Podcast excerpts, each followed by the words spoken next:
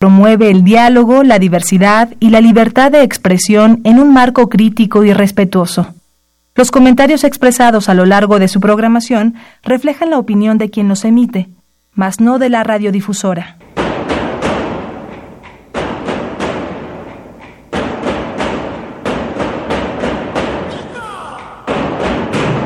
Discrepancias. Atacan a la universidad porque discrepamos. Viva la discrepancia, porque es el espíritu de la universidad.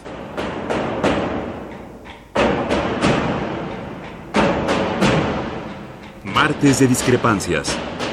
Conducen Tobián Ledesma y Miguel Ángel Velázquez.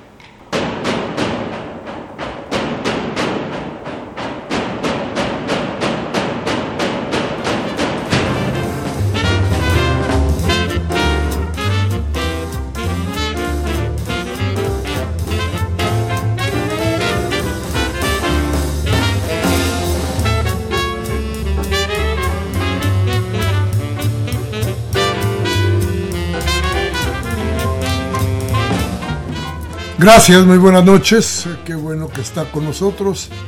Esto es Discrepancias. Estamos en Radio UNAM y como siempre, ahora en la intimidad de usted y nosotros.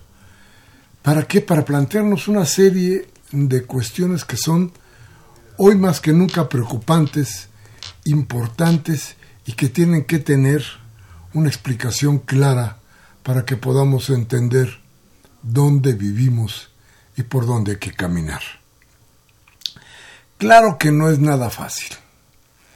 A ver, al norte de nosotros, hoy se dirime una elección. Pero hace, hace rato que algo se rompió en Estados Unidos. Si Trump gana o Trump pierde, no parece que no habrá gran diferencia porque eh, los escaños que perdería en estas elecciones que son intermedias no afectarían demasiado. Si es que se pierde como hasta ahora se supone que podría perder Trump no afectarían casi para nada su mandato. Es decir seguiría como hasta ahora. Pero lo relevante de todo esto es, fíjese usted, yo, yo le voy a decir la verdad, yo nunca hubiera imaginado que podría llegar a este momento. Pero resulta que en Estados Unidos se está jugando la suerte del neoliberalismo. El modelito parece que fracasó. No para mejorar, ¿eh? No para que las cuestiones le vayan mejor a la gente del mundo, no, tal vez para empeorar.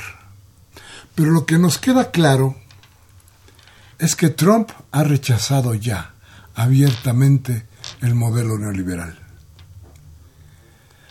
Si hacemos un análisis más o menos a vuela pluma de lo que ha hecho eh, el señor presidente de los Estados Unidos de Norteamérica, nos daremos cuenta que muchas de las cosas que él pretendía o que se pretendían como fórmula sine qua non para el planteamiento del neoliberalismo, hoy están derrumbadas. Trump ha vuelto la mirada hacia su país ha cerrado las fronteras no solamente a los migrantes, sino al mercado. Al mercado todopoderoso. Al mercado que todo lo puede, al mercado que todo lo gobierna, al mercado que todo pervierte. Le cerró las puertas a todo esto. Es decir, echó abajo, cuando menos hasta ahora, una buena parte de, ¿qué le podría decir a usted? De los pilares que sostienen el neoliberalismo. Hoy entonces, ¿qué se juega? Si gana Trump, cuidado, porque entonces se acaba y se acaba en serio, insisto. no para mejorar, cuando menos no hacia nosotros, no hacia Latinoamérica, no hacia Europa. Pero sí, al parecer, tendrá una mejoría para la gente de los Estados Unidos. Esto de hoy tener muy bajo desempleo, esto de que hoy le exija a sus compañías que trabajen en su país, son desde luego, como los querramos, como lo querramos ver, una idea que rompe con el modelo neoliberal y que traerá consecuencias desde luego en todo el mundo. Esto, esto ya lo veremos y lo veremos muy pronto. No tendremos en el transcurso del programa, supongo yo, mayor información sobre cómo va la elección.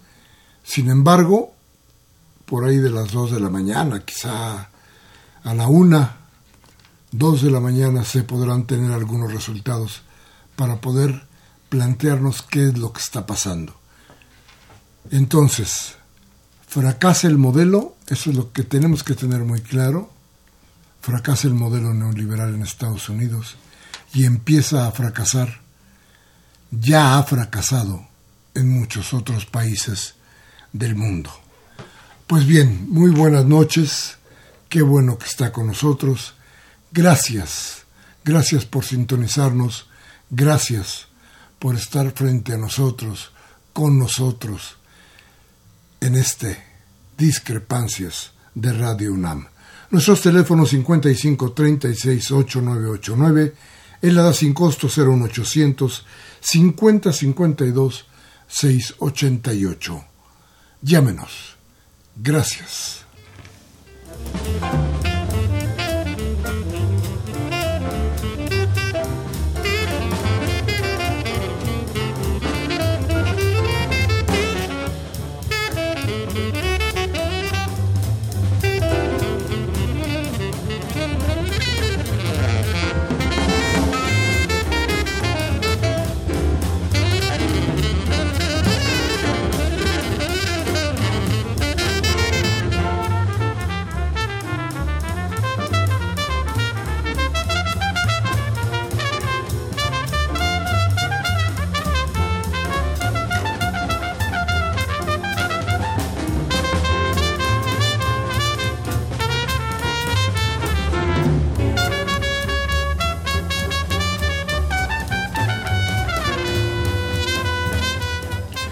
Bien, bien, gracias, gracias por seguir aquí en Radio UNAM, en esta nuestra cita de las ocho pasaditas, aquí en Discrepancias.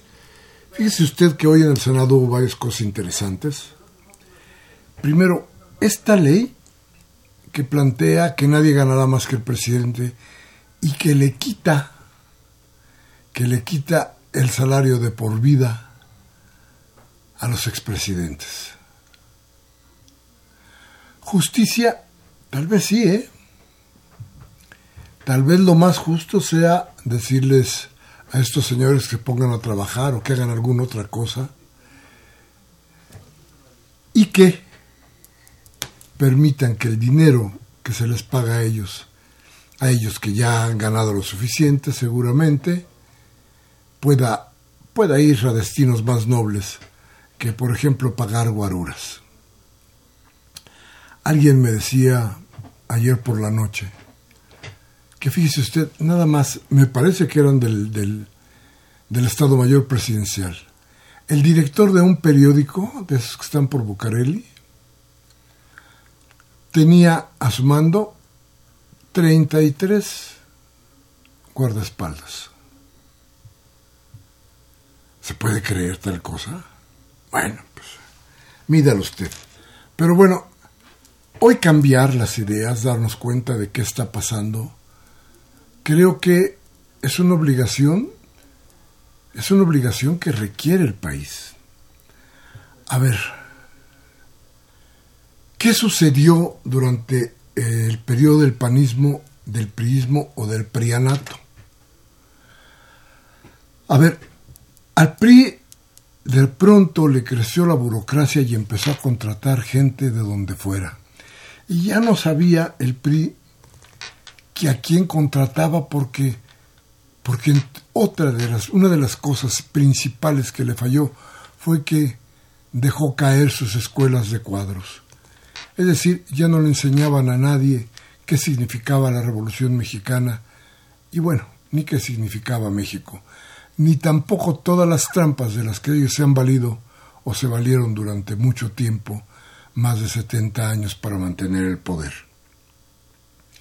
Entonces se contrató casi de todo. Hubo mucha gente de las izquierdas que se empezaron a infiltrar en ciertas, en ciertas dependencias, como en agricultura, por ejemplo, como en el Seguro Social, como en muchas dependencias que tenían que ver con los servicios que el gobierno tenía que prestar directamente a la gente. Pero por el otro lado, en el lado financiero, en el lado de los números y en el lado de las decisiones del qué hacer con el dinero, empezaron a llegar panistas. Pero déjeme decirle a usted algo más, no simples panistas, los empresarios. Y los empresarios fueron ganando cada día más terreno. Cada día se convirtieron más en entes que podían decidir sobre la suerte económica de México. Creo que los datos, creo que los nombres, creo que el camino está a la luz de todos. Podemos verlo con mucha tranquilidad, porque ahí están los datos. Entonces, ¿qué pasó? Llegó un momento en que la izquierda, que además por muchas razones estaba disgregada, fue cediendo el paso a los empresarios convertidos en políticos. A esos mismos empresarios que después, ahora, reniegan de la política, pero que viven de ella. A los empresarios que están en la médula del gobierno actual. Y crearon instancias de todo tipo para asegurar que seguirían en el gobierno y que podrían cambiar su destino de vida de ser, por ejemplo, eh, ¿qué le podría decir? Algún empresario mediano sin mucha posibilidad de avance, a ser diputado, por ejemplo, y tener la posibilidad de manejar dinero, mucho dinero.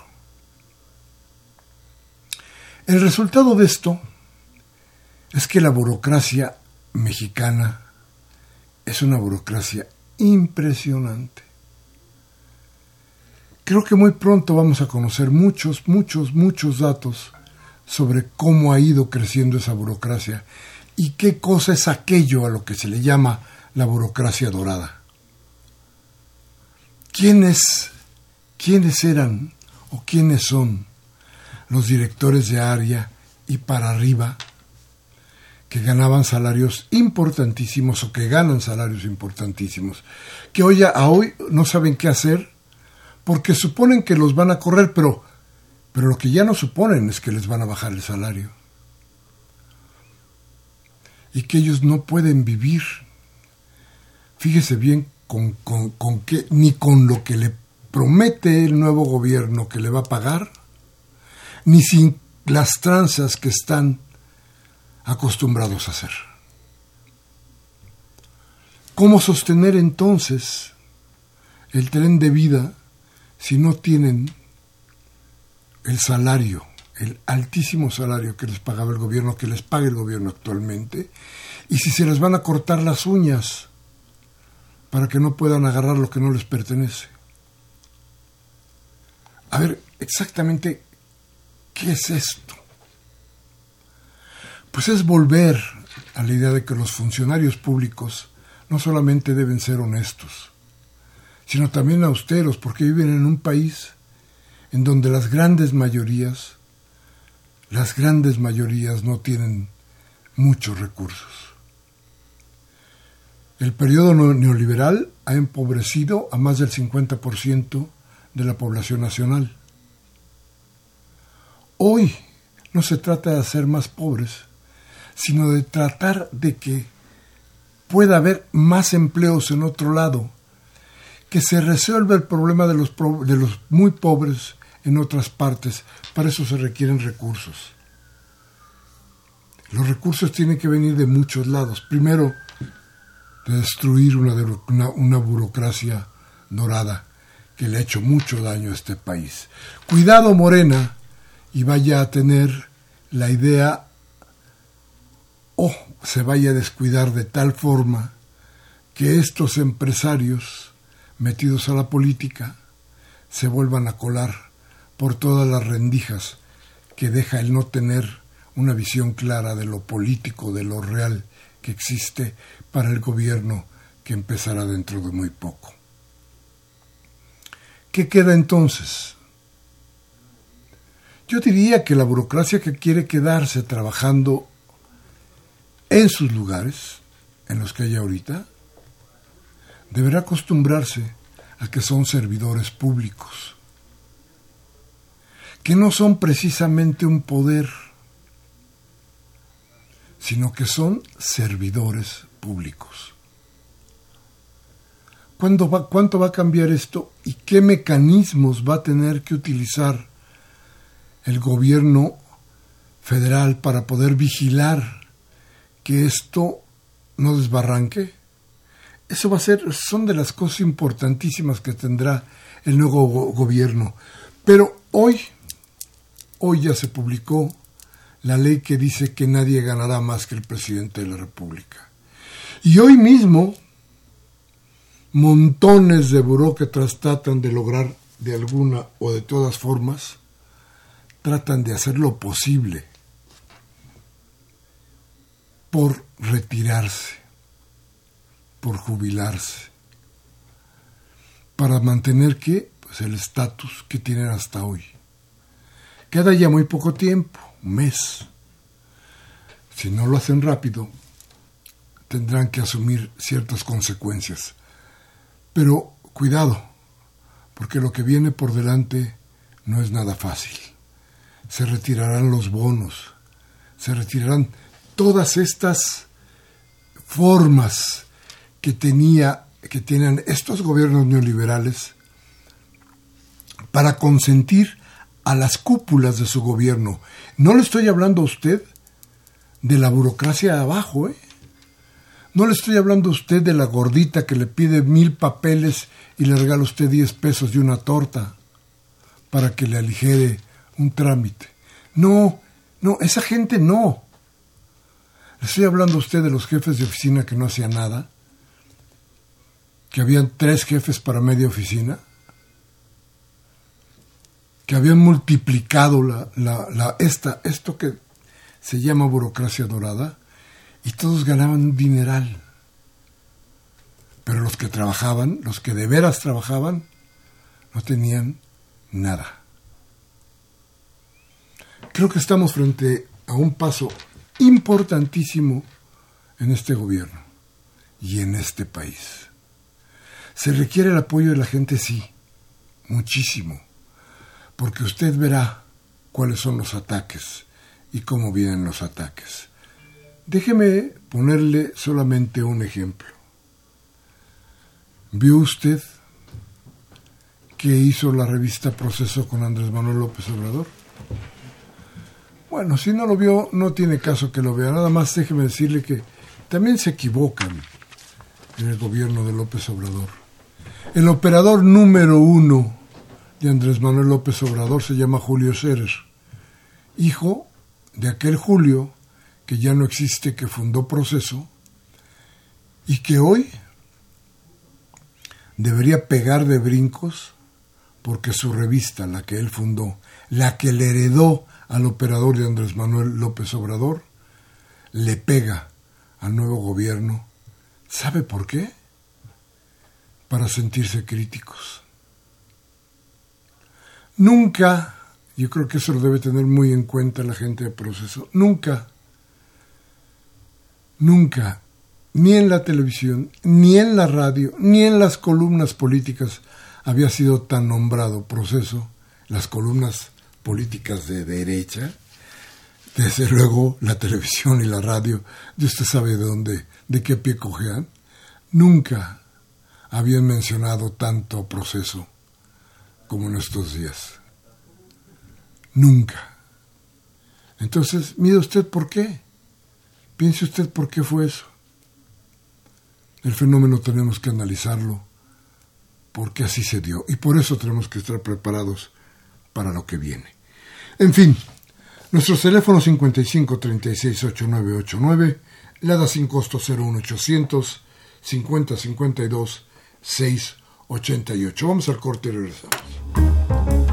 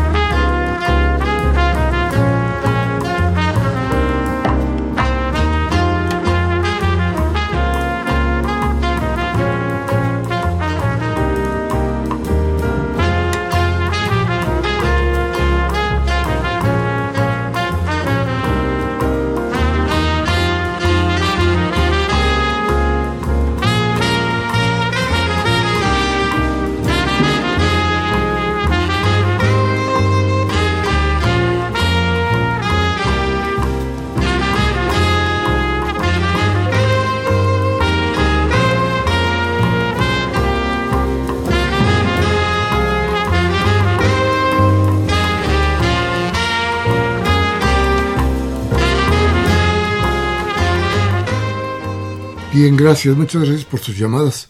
Hay, hay llamadas muy interesantes que yo creo que, que tenemos que ir viendo poco a poco porque son de veras, de veras, de veras importantes. A ver, quiero continuar, pero quiero continuar con algo que parece que nos está pegando muy fuerte en el Estado de México y en la ciudad, y en nuestra Ciudad de México.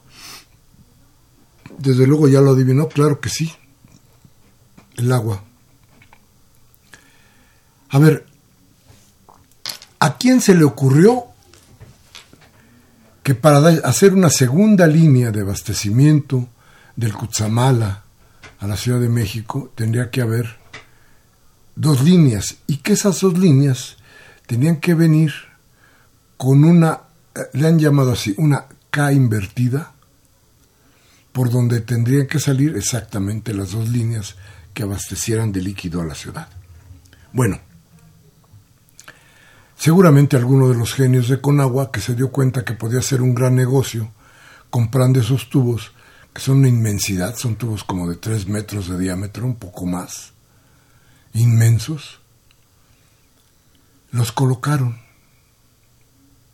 Después de quitarle el agua, fíjese bien, yo no sé qué está haciendo la Comisión de Derechos Humanos con todo esto, ni qué van a hacer, pero a ver, para poner esa K invertida que debe haber costado por ahí de 500 millones de pesos. 500 millones de pesos. Para eso dejaron sin agua a la ciudad. Peor. ¿Qué cree? La K no sirvió. Y entonces se prolongó la sequía y la emergencia. Y entonces, ¿quiénes son los responsables o el responsable de lo que ahí sucedió? Creo que la Conagua nos debe una explicación. Yo sé que los diputados están ahorita, en este momento, bastante ocupados en muchas de las cosas que, que se tienen que arreglar. Pero esto debe tener una explicación antes de que termine este sexenio y desde luego, yo diría que incluso antes de que termine esta semana. Porque esto que hicieron fue realmente inhumano. Ahora resulta que van a poner los tubos directamente conectados al abastecedor. Bueno, a ver, este, y serán dos tubos, ya no la K invertida. Entonces, no sirvió, vamos a desperdiciar 500 millones de pesos, nos dejaron sin agua y todo el mundo feliz y contento. Yo creo que no. Hay que buscar responsables, porque detrás de esa detrás de esa seguramente hubo algún moche.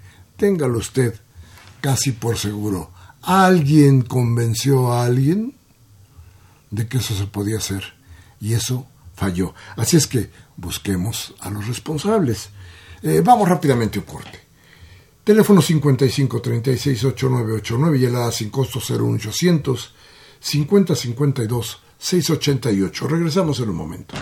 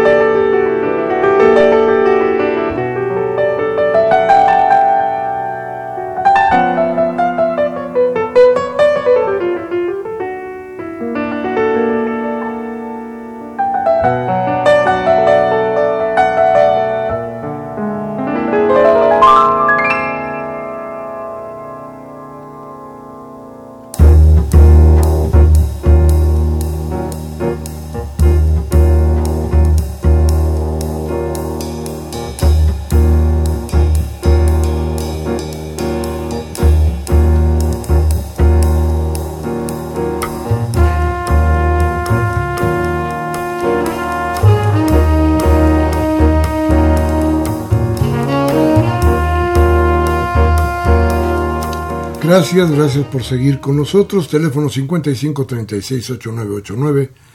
Lada sin costo 01850 52 688. Bueno, estábamos en el tema del agua. Y decíamos tiene que haber un responsable. Y mire, esto, esto nos debe enseñar muchas cosas. Entre otras, ¿cómo que nadie ha levantado la voz para decir qué sucedió con el agua? Yo creo que es, este es el momento en el que debemos todos estar seguros de que aquí, aquí algo pasó que no fue normal. Se forzó una idea. Y esto ha acarreado, mire, que las cosas se pongan difíciles. A ver, regularmente Iztapalapa no recibe agua incluso porque es el, punto más alejado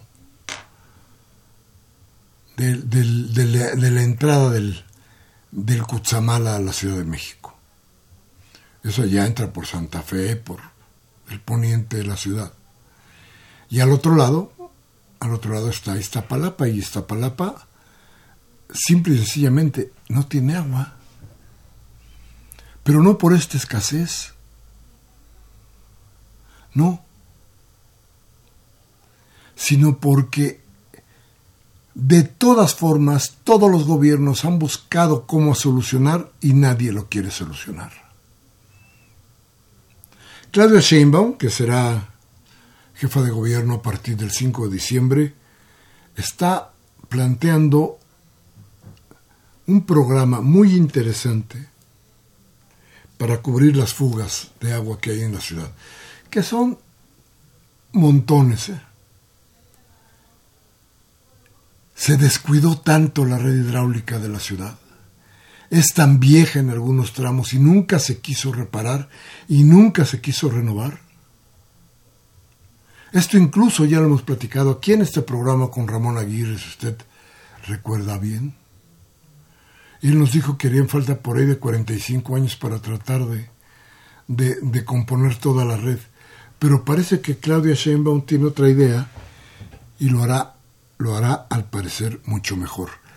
No quiero terminar este capítulo de nuestro programa, porque también ahí debe haber, porque fundamentalmente debe haber responsables de que esto no haya sucedido, de que no se hayan reparado las fugas, de que la ciudad esté a borde de un colapso hídrico si no se tiene el mantenimiento principal y fundamental si no se llega a un acuerdo para que el Cutzamala sea tratado por gente que sabe y no por gente que quiere obtener beneficios de proyectos, de proyectos tan terribles, tan mal hechos, tan mal conceptualizados como el de la K invertida.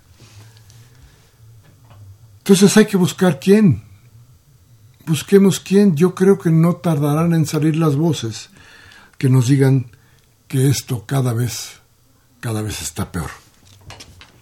Entonces, se supone que la Conagua dijo que hace una hora, hace una hora abrirían las compuertas para que empiece a caer o a salir el agua por los tubos por los tubos que traen el agua a la ciudad. Eso supone que fue hace una hora. No tengo ningún reporte de que haya sucedido. A lo mejor sí, a lo mejor ya empezó y a lo mejor de mañana ya tendremos más o menos solucionada, solucionado este problema. Pero teníamos que haber caído en esto. Si no había agua, no era momento para que se hicieran algunas composturas en la red hidráulica de la ciudad para evitar tanta fuga. ¿Qué va a pasar cuando el agua llegue a esas partes que ya no resisten porque están viejas o porque nunca se les dio el mantenimiento adecuado? se van a reventar y tendremos más fugas por toda la ciudad. Hay que pensar bien, porque, porque esto yo creo que, para decirlo de manera eufemística, tiene mar de fondo. En fin, cerremos con esto este, este, este capítulo y déjeme platicarles algo más. Hoy en el Senado se, ya, se, ya se mandó a la Cámara de Diputados, me parece, fue, estoy equivocado, o en el Senado, una ley para el uso lúdico de la marihuana. Y bien, eh, las voces a favor y en contra son muchas. No sé qué tan bueno ni qué tan malo sea en términos de la salud. Sé que va a ser bueno en términos de lo social. Sé que será bueno en términos de restarle posibilidades a la violencia y restarle dinero, mucho dinero, muchísimo dinero a la delincuencia. Creo que puestos estos elementos en la balanza diríamos sí, qué bueno que se legalice. Fíjese usted que ya sucedió. En el último año de gobierno de Lázaro Cárdenas, se hizo una ley para que quien quisiera pues usara lo que había. Claro, la mota el principio de todo. Pero ¿quién cree usted que se enojó terriblemente y hizo un escandalazo? Los Estados Unidos. Y resulta que los Estados Unidos se echaron para abajo desde allá con sus influencias, sus amenazas, con lo de siempre, echaron para abajo esa ley. ¿Se imagina usted si esa ley de Lázaro Cárdenas fuera vigente hoy? ¿Qué hubiéramos avanzado? ¿Qué tendríamos? ¿Quién manejaría el dinero que sale por borbotones de la venta de estas cosas? Bueno, será me parece que el próximo, el próximo jueves, me parece, cuando se vuelva a discutir el asunto creo que salvo los panistas, que ya no son nada, que ya no tienen, que han perdido totalmente, bueno, pues creo que ellos van a hacer por ahí alguna, alguna, algo con ley o sin ley para tratar de evitar que se discute y que se apruebe la ley que permita el uso lúdico de la marihuana y de otras sustancias, yo me, supongo. No lo he leído por completo, pero eh, interesante, interesante saber que ya se vislumbraba que esto, sin ley, era más problema que ponerlo en el marco de lo legal. Por eso me refería a esto y para darle a usted el norte, decirle quién cree que se está poniendo otra vez ya le dije a usted que lo tiraron los, los gringos.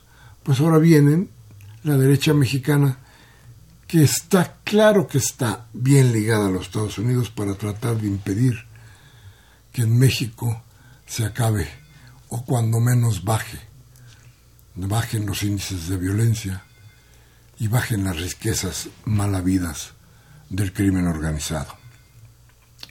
Bueno, vamos rápidamente a un corte. Teléfonos 30 y 55 36 8989, nada sin costo 01800 50 52 688. Vamos al corte.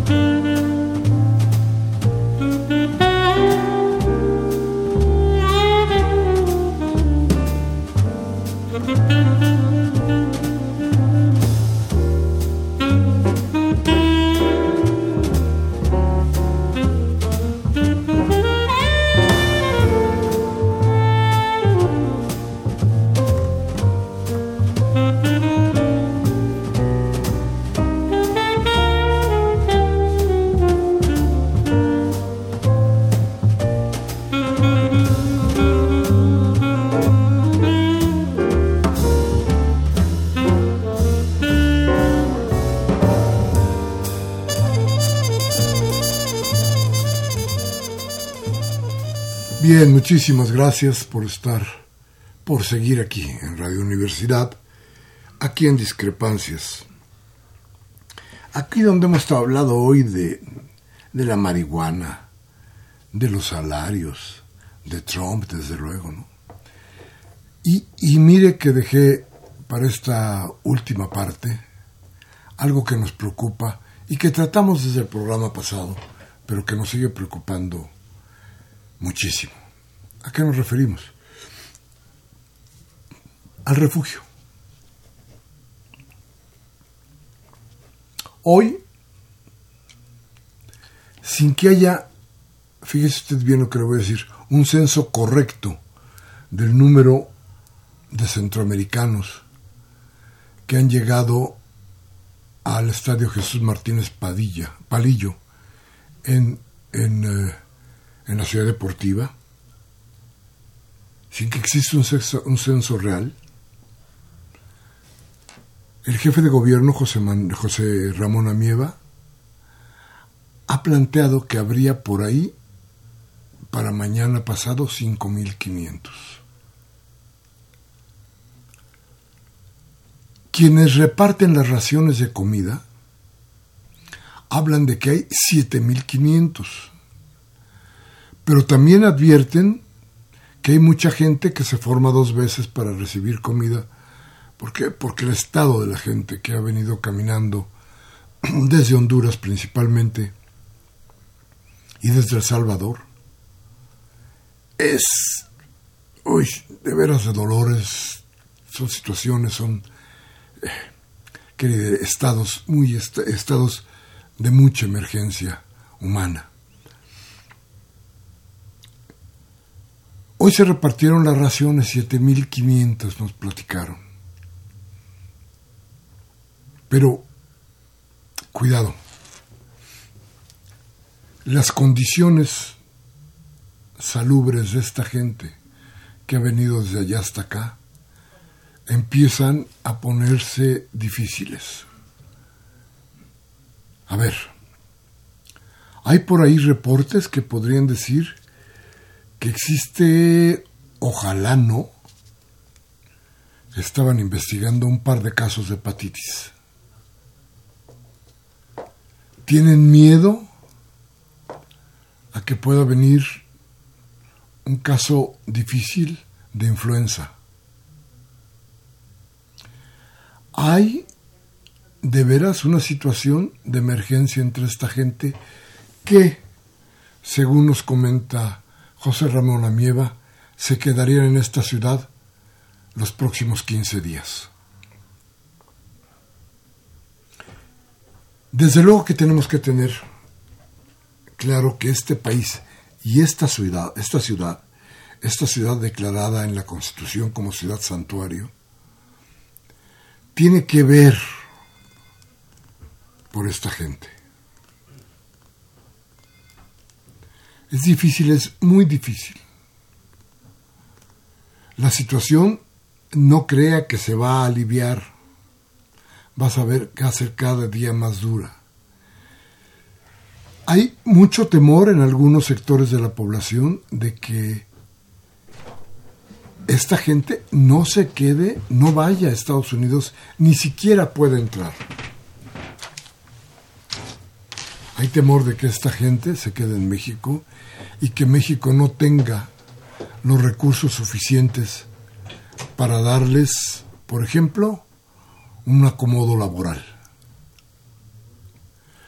Lo que traería como consecuencia que para sobrevivir esta gente tendría que hacer muchísimas más cosas o algunas cosas que no están dentro de lo de lo laboral, por decirlo de alguna manera.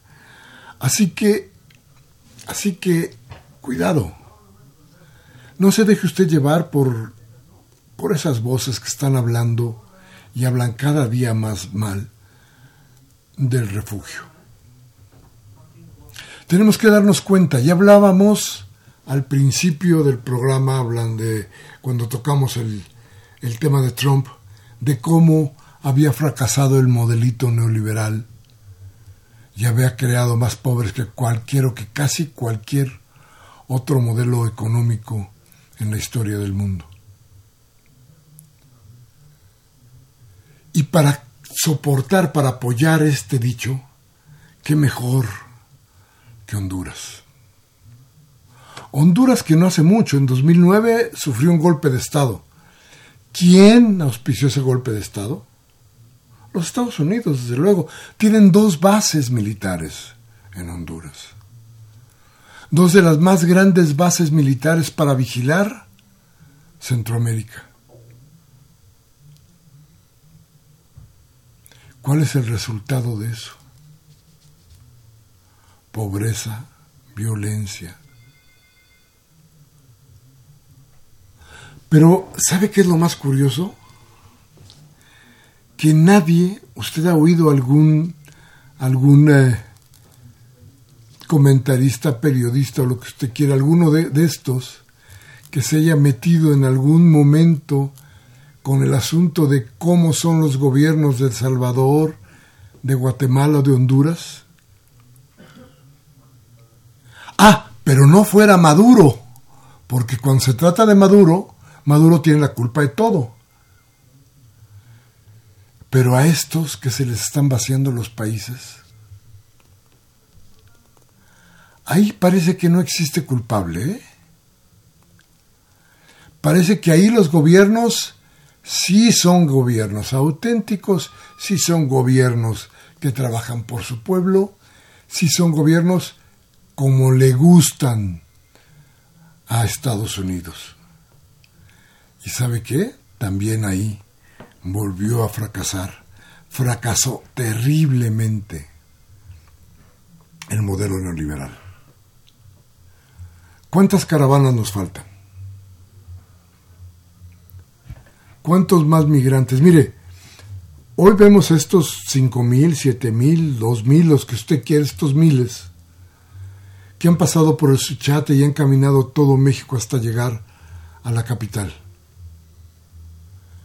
Sí, pero ¿sabe usted cuántos deportó México el año pasado? Si las cuentas no me van mal, el año pasado deportamos o deportó México 500 mil centroamericanos. Entonces,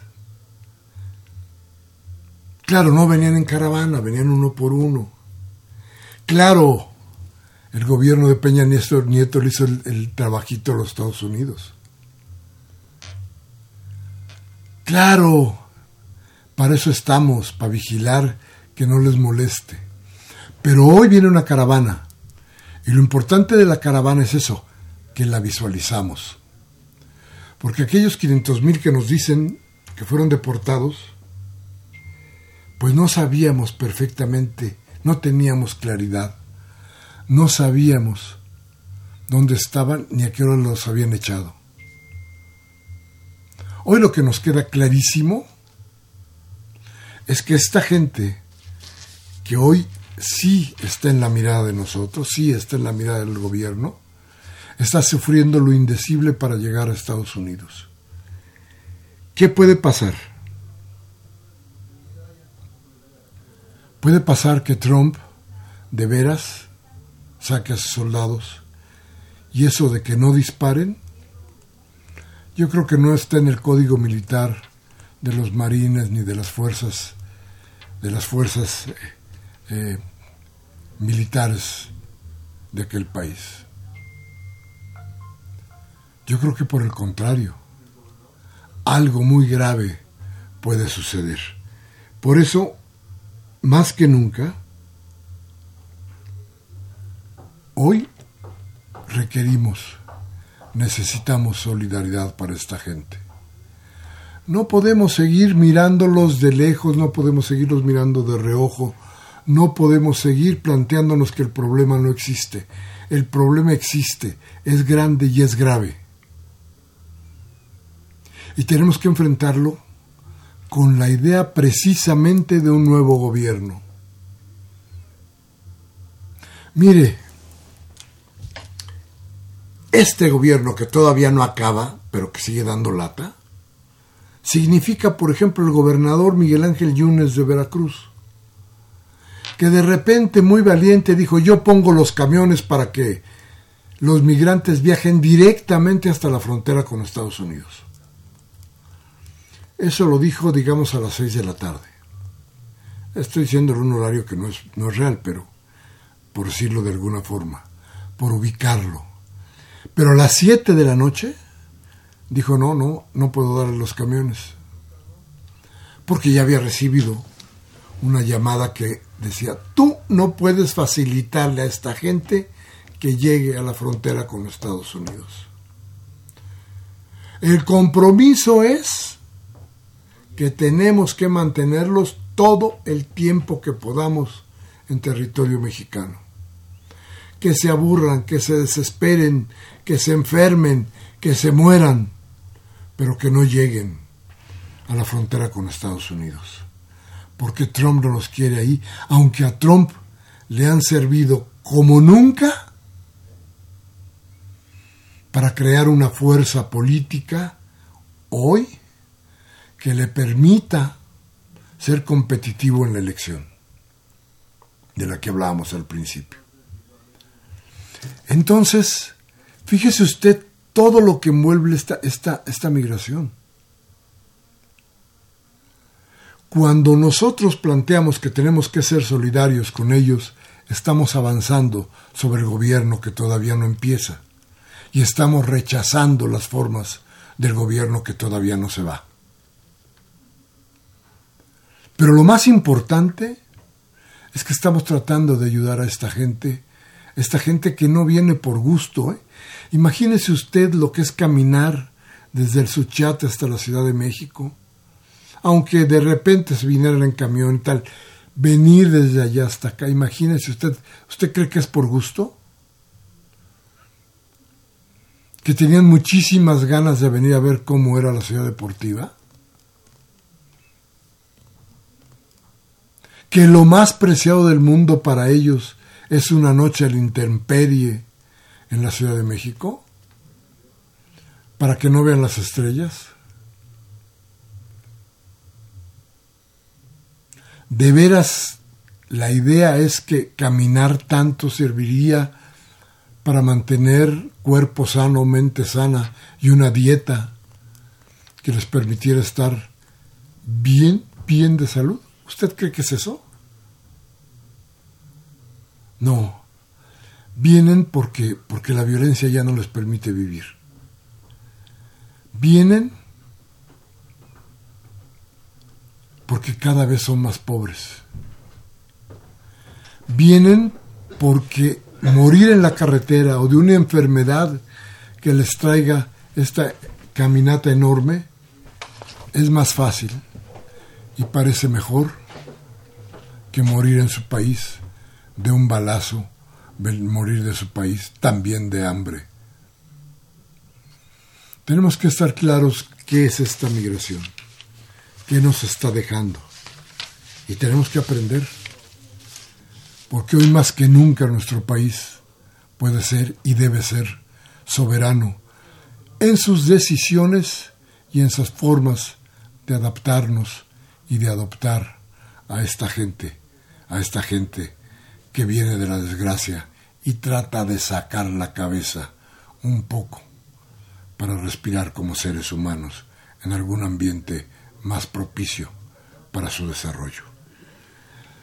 Bien, vamos a ir a un corte y vamos a regresar con lo que usted ya sabe, lo más importante de este programa, la voz de usted.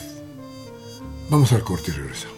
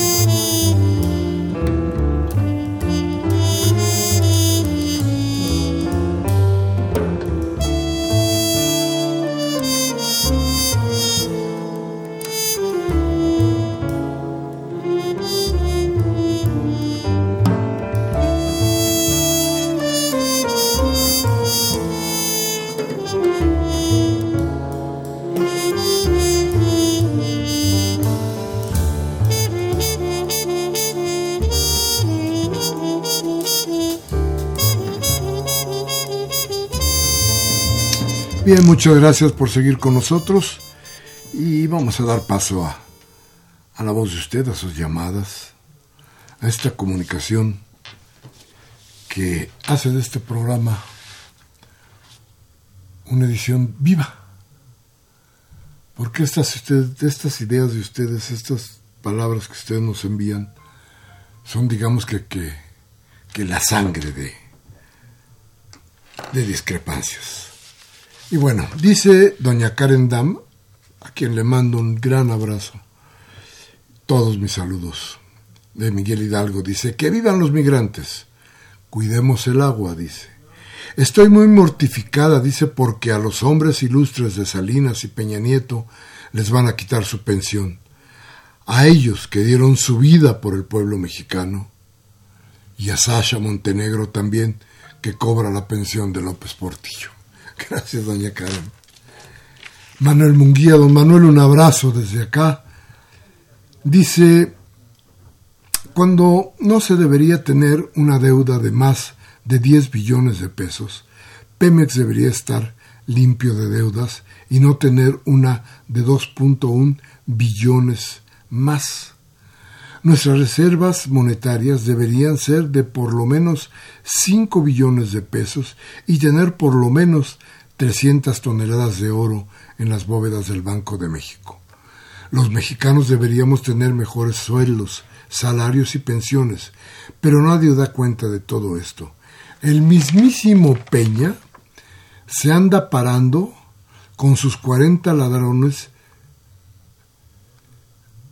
como él que como él nada explican, habiendo robado todo lo que pudieron con tanta impunidad, modificando la Constitución y demás leyes a su conveniencia para su protección en los últimos 36 años. Todo se ha ocultado y Peña es tapadera, como lo fueron Calderón, Fox, Cedillo y Salinas.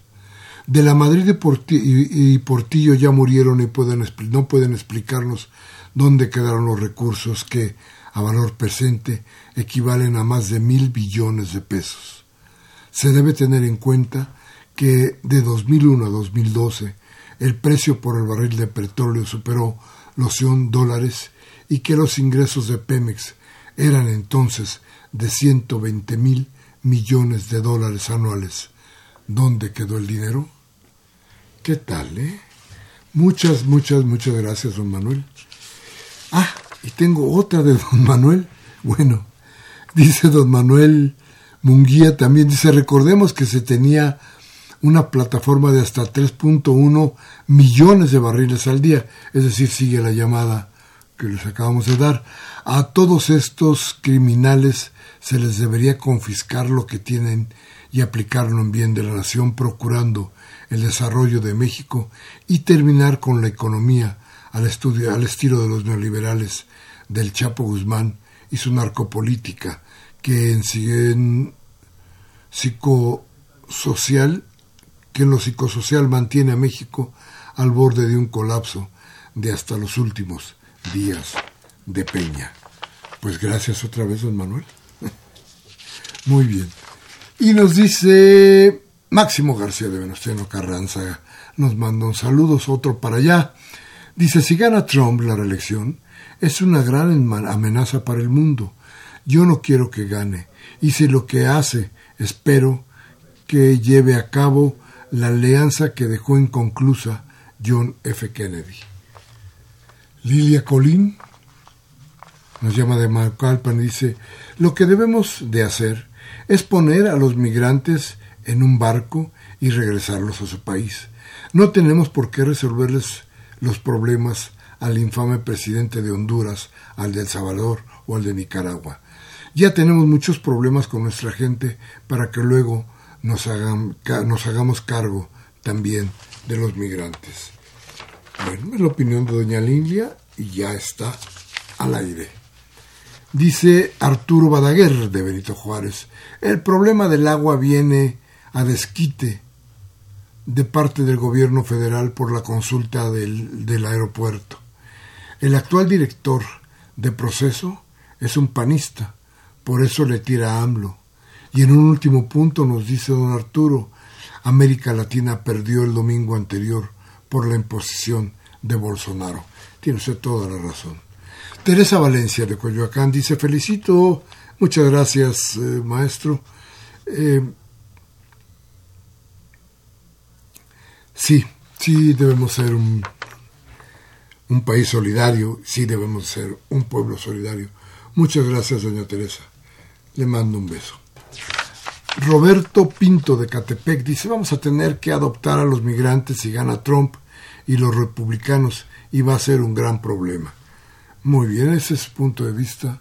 Don Roberto, y, déjeme decirle a Gabriel Campos de Benito Juárez, dice, ¿a qué se debe que no se ha hablado en los medios de comunicación de la pérdida de las afores?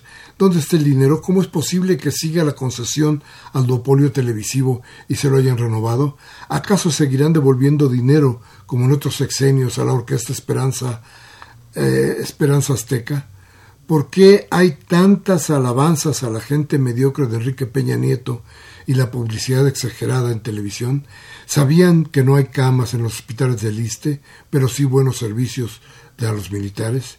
¿Quién regresará el oro que perdió Carstens en, en Bachico?